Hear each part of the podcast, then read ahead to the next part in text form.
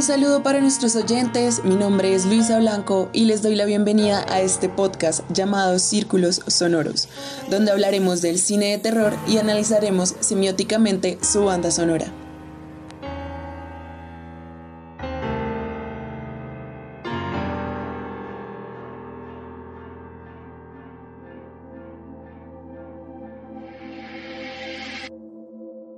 Antes que todo, es importante darles a conocer una pequeña parte de la historia del cine y su banda sonora. En esos primeros años, dirigiéndonos a 1895, cuando los hermanos Lumière dieron vida al clásico de 46 segundos llamado Salida de los Obreros de la Fábrica. Para esta época, el uso sonoro en el cine se enfoca simplemente en cubrir los ruidos del proyector, ya se podrán imaginar las pequeñas salas de cine con menos de 30 sillas, una pequeña pantalla, el proyector en la parte final del salón y en toda la mitad de este una pequeña y no muy potente grabadora donde reproducen la música y que aún así el sonido del proyector sobresalía.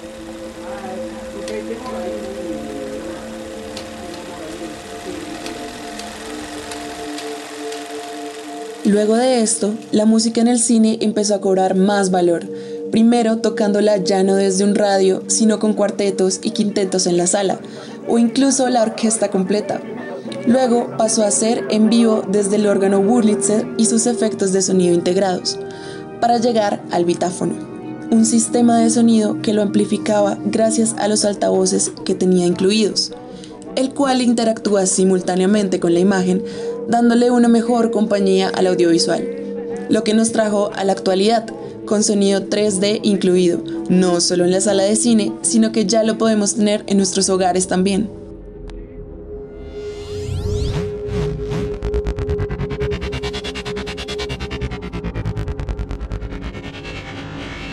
Teniendo en cuenta lo que comentamos anteriormente, el cine y su banda sonora empezaron a tener reconocimiento en conjunto desde 1938 año en el que se reconoció por primera vez el galardón de los Oscar a Mejor Banda Sonora, triunfando en esta categoría The Adventures of Robin Hood, compuesta por Eris Wolfgang.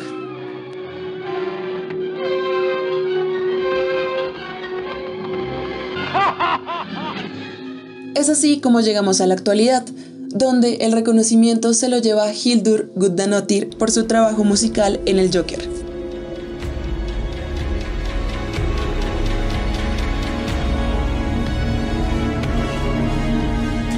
Lo que haremos a continuación es adentrarnos ahora sí en el género del horror.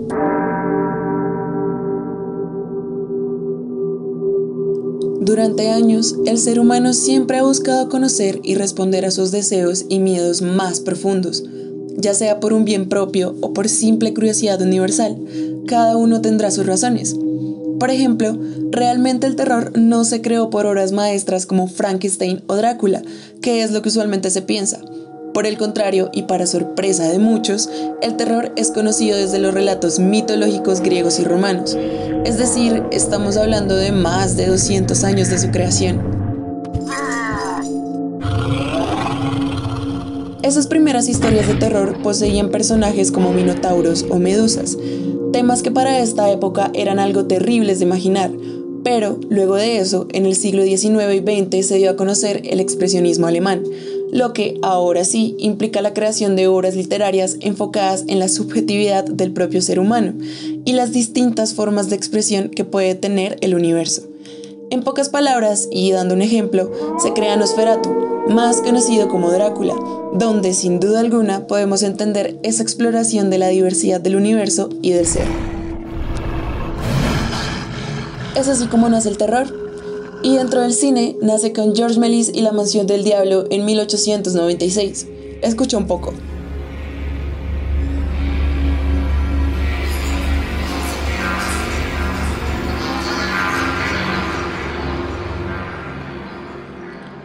Volviendo al tema de las bandas sonoras, el género del terror tuvo su primera en 1973 con la exitosa película del exorcista de William Friedkin, que estoy segura que casi todos hemos visto o oído algo de ella.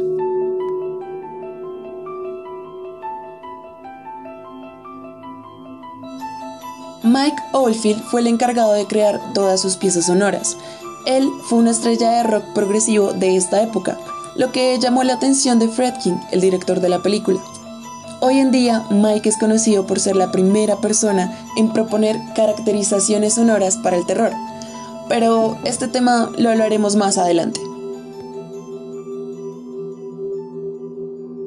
Ya hablamos sobre el cine y la historia de su banda sonora, pero luego de todo esto hay una pregunta clave, la cual realmente fue la que dio nacimiento a este podcast, y es ¿por qué, luego de tantos años de creación de la banda sonora del cine, aún no posee y no notamos toda la importancia o visibilización que realmente debería tener?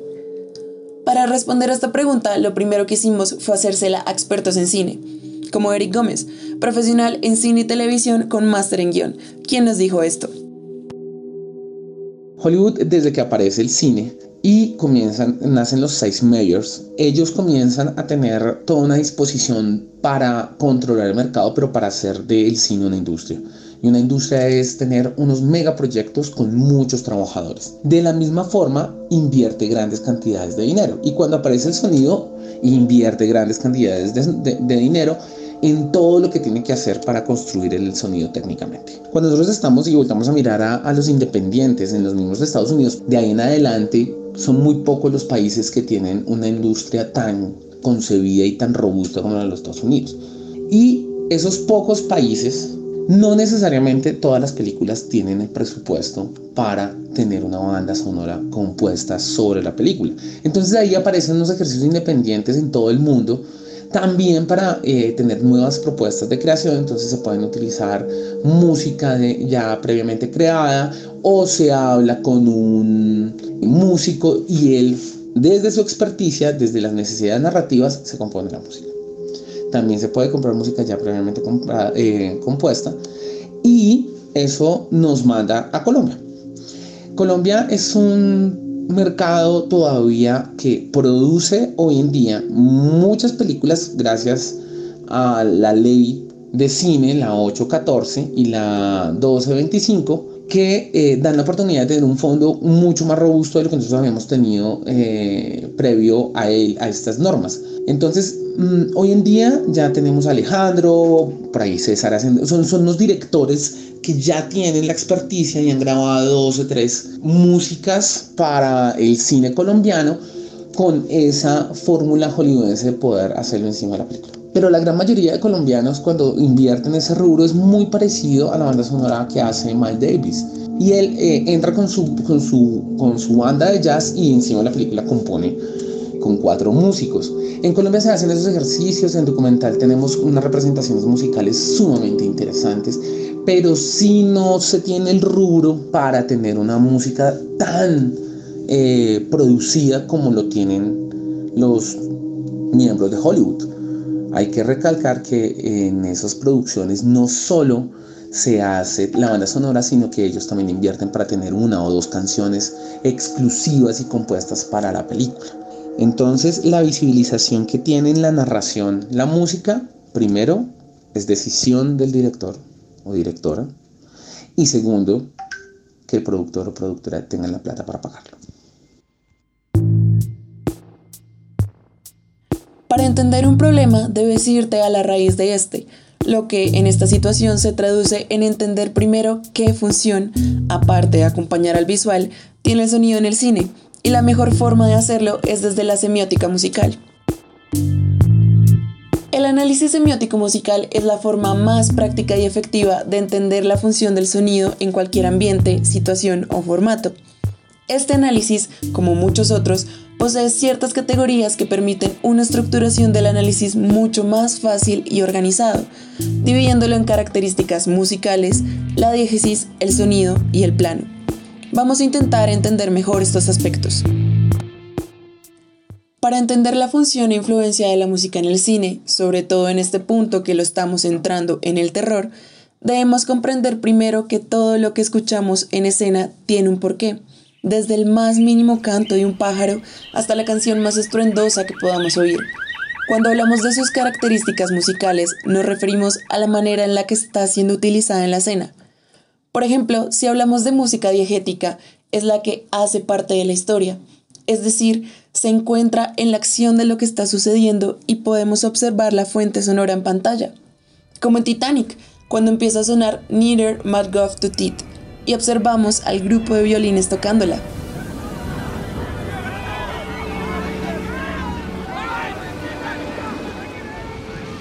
Por otro lado, si hablamos de música extradiegética, es la música utilizada como refuerzo para la escena, la que no es escuchada por los personajes de la narración y ayuda a ambientarla. Como por ejemplo la canción que estás escuchando de fondo en este momento. No está generando ningún contexto, pero sí aportando ambiente a la narración. En segundo lugar, cuando hablamos de la diégesis nos referimos al mundo de la película, y en este sentido puede ser extendida o ambigua. ¿Cómo es esto? Para entenderlo rápidamente, la diégesis extendida es el tipo de música que pasa de ser extradiegética, es decir, de ambientación, a ser diegética, a ser parte del contexto de la película, pero sin que podamos ver su fuente sonora. Y para la diégesis ambigua, son elementos musicales que parecen estar dentro de la acción, pero que no vemos su fuente como los fuegos pirotécnicos algunas veces o los cantos gíglicos en algunas películas que escuchamos pero no vemos.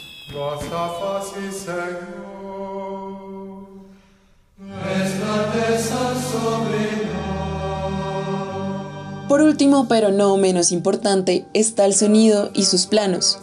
Entendemos que el sonido también lo podemos encontrar como ambiente o que refleje la acción, pero cuando hablamos de sus planos, tenemos que entender que estos pueden ser absolutos, es decir, que suenen en un 100%, preponderantes, con los que su porcentaje de escucha se reduce al 50% para poder escuchar diálogos, o de fondo, cuando los percibimos muy poco, pero sabemos que ahí están.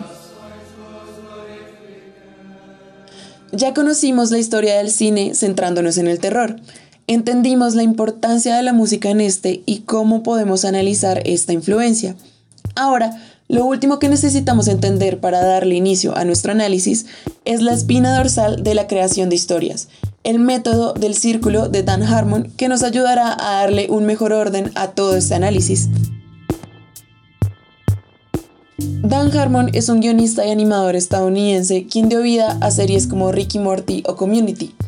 En 2019, Harmon creó la teoría del círculo basándose en el monomito de Joseph Campbell. Ese viaje del héroe, como se decía en su momento, el cual daría estructura narrativa a las historias heroicas hasta hoy en día. Lo que hizo Harmon, teniendo en cuenta lo anterior, es aplicar esta misma estructura, pero más sintetizada y que funcione para cualquier género. Harmon redujo los 12 pasos de Campbell a solamente 8, favoreciendo también su entendimiento con un lenguaje mucho más empático. Conozcamos estos pasos.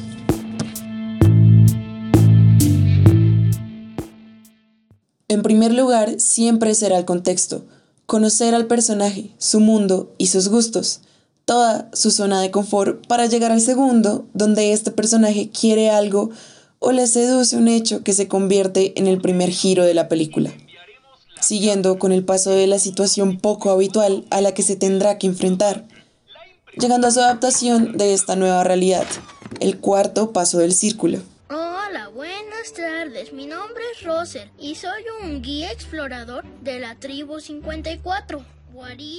Para la segunda mitad, el personaje primero obtiene lo que deseaba en el segundo paso. Sin embargo, tendrá que pagar un costo muy alto por esto. Es el espacio para el duelo, el paso número 6. Él me dijo que tú lo mataste. No. Yo soy tu padre. En el penúltimo lugar, el personaje vuelve a su primera realidad, a su situación confortable, pero en el octavo paso se refleja el cambio que tuvo durante todo su proceso, independientemente de si su realidad ahora es exactamente igual o si el costo que tuvo que pagar lo transformó completamente. Puedo verlo. Este momento en el que no eres una historia triste que estás vivo.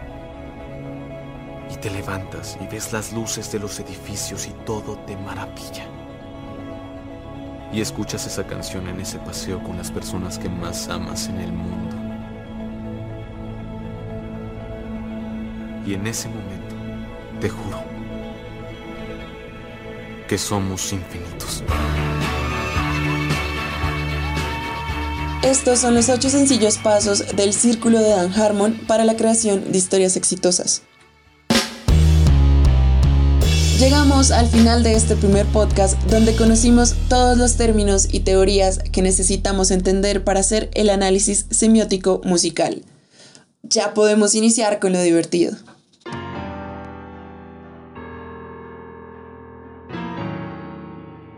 ¿Le gustaría conocer más sobre la función de la música en el cine y el terror? ¿Saber por qué unos sustos son más fuertes que otros? ¿Con qué propósito se genera su sonido? ¿Qué se espera y cómo reacciona el espectador? No se pierda el próximo podcast de Círculos Sonoros.